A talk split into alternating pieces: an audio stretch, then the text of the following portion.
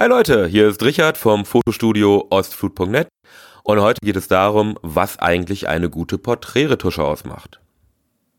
Es passiert mir öfter, dass Kunden gerade bei Bewerbungsfotos vorbeikommen, mir ein Foto von sich zeigen und sagen, so möchten sie nicht aussehen. Das wollen sie nicht haben und dabei beziehen sie sich auf die Retusche.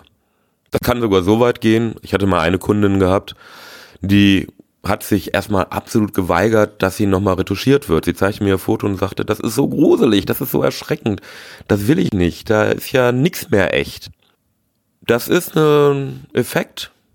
Ich kann es nicht genau sagen, aber ich persönlich vermute, dass das häufig automatisierte Bildbearbeitungen sind.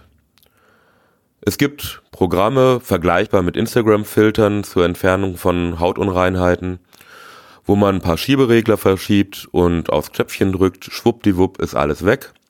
Das Dumme ist nur, meist ist tatsächlich alles weg. Ja, es gibt Kunden, die genau das schön finden und das auch genau so haben wollen, weil sie sich schämen, dass da eine kleine Falte ist. Aber ganz ehrlich, Leute, das sieht nicht gut aus. Das ist eine Plastikhaut. Wenn ich mir das anschaue, ich grusel mich immer davor.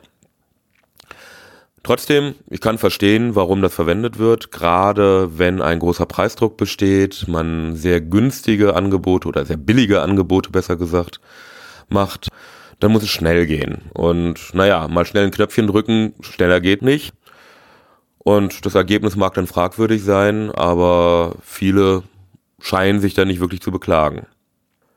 Persönlich finde ich, dass eine manuelle Retusche da viel interessanter ist die ermöglicht es, sehr fein einzugreifen, gerade wenn man die Technik der Frequenztrennung nutzt. Dabei wird das Bild in eine matte Ebene, wo es mehr um die Farbflächen geht und eine Detailebene, in der man nur die Details sieht, äh, getrennt. Das wird miteinander verrechnet, so dass wieder das natürliche Bild entsteht. Das ermöglicht es sehr detailliert und fein einzugreifen und für mich persönlich gilt da der Leitspruch, dass man eine gute Retusche nicht erkennt. Erst wenn man einen Unterschied sieht, sollte man sehen, oh, da ist wirklich was passiert. Sprich, es ist das Ziel, eine wirklich natürliche Wirkung zu erzielen. Wer sich das Foto anschaut, sollte nicht in den Verdacht kommen, dass das Foto retuschiert wurde, dass da eine Haut manipuliert wurde. Und das bedeutet für mich, dass natürliche Fehler also Fehler, vermeintliche Fehler ist der bessere Ausdruck, erhalten bleiben. Also damit meine ich Narben, Muttermale, Poren, Falten. All diese Dinge, die zu einer menschlichen Haut einfach dazugehören, die dafür sorgen, dass es ein natürliches Bild gibt, so wie man es tatsächlich kennt. Und dass auch, wenn man das Foto im Vergleich mit der realen Person sieht, man eigentlich nur denkt, oh ja, äh, sind ein paar Pickel weniger. Das ist nämlich das, was wegkommt. Pickel, Hautunreinheiten, kleine Härchen, die ins Gesicht hängen, ein Fehler beim Rasieren, ein kleiner Kratzer, alle Sachen, die halt eben eh wieder weggehen würden, die werden wegretuschiert und auch farblich für ein einheitlicheres Farbbild in der Haut gesorgt. Aber ansonsten sollte alles da bleiben ich glaube, dass ich damit eigentlich meine Kunden sehr zufriedenstelle. Auf jeden Fall ist das Feedback, das ich bekomme. Die sind oft erstaunt, wie viel eigentlich passiert ist, wie viel gemacht wurde und wie natürlich es trotzdem aussieht, dass es nicht verfälscht wirkt. Selbst die eine Kundin, von der ich gerade erzählt hatte, die gar keine Retusche wollte. Ich konnte sie überzeugen, doch eine machen zu lassen, damit, dass ich meine Kunden eh bei kleineren Aufträgen bei der Retusche dabei sein lasse, so dass sie selbst auch immer noch eingreifen können, wenn etwas nicht gefällt, dass die völlig begeistert war. Sie meinte, jo, das ist prima, das bin ich, das hat sich nicht verändert, aber es sieht besser aus. Das ist das Ziel, was eine gute Porträtretusche erreichen sollte.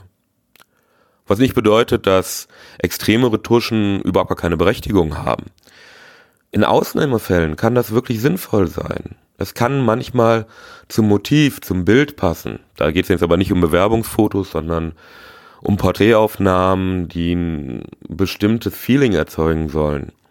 Da kann eine extreme Retusche durchaus sehr sinnvoll sein, wenn dieser künstliche Eindruck gewünscht ist. Aber ansonsten Oft finde ich persönlich, dass es nicht angemessen war. Man nehme jetzt zum Beispiel in der Werbefotografie, wenn ich mir da manche Bilder anschaue, da denke ich auch einfach nur Leute oder auf Magazinen, was soll das? Warum habt ihr aus einer attraktiven 40-jährigen Frau eine 20-jährige gemacht? Das ist Unsinn. Bringt nichts, hat nichts mit der Realität zu tun und schön ist es auch nicht. Okay, meine persönliche Meinung, aber ich habe den Eindruck, dass das viele Menschen sehr ähnlich sehen. Zumindest wenn ich die Gespräche mit meinen Kunden nehme. Naja, was ist also das Fazit? Das Fazit ist, dass man eine gute Retusche nicht erkennt. Ja, ich hoffe, ich konnte euch ein bisschen darüber aufklären, wie ich Retuschen sehe, was ich persönlich für eine gute Retusche halte und womit ich da auch Erfolg habe. Ich freue mich, dass ihr zugehört habt. Solltet ihr irgendwie Lust darauf haben, mehr davon zu hören, mehr solche Podcast-Folgen zu hören, klickt einfach auf Abonnieren. Und ansonsten würde ich sagen, macht's gut und auf Wiederhören.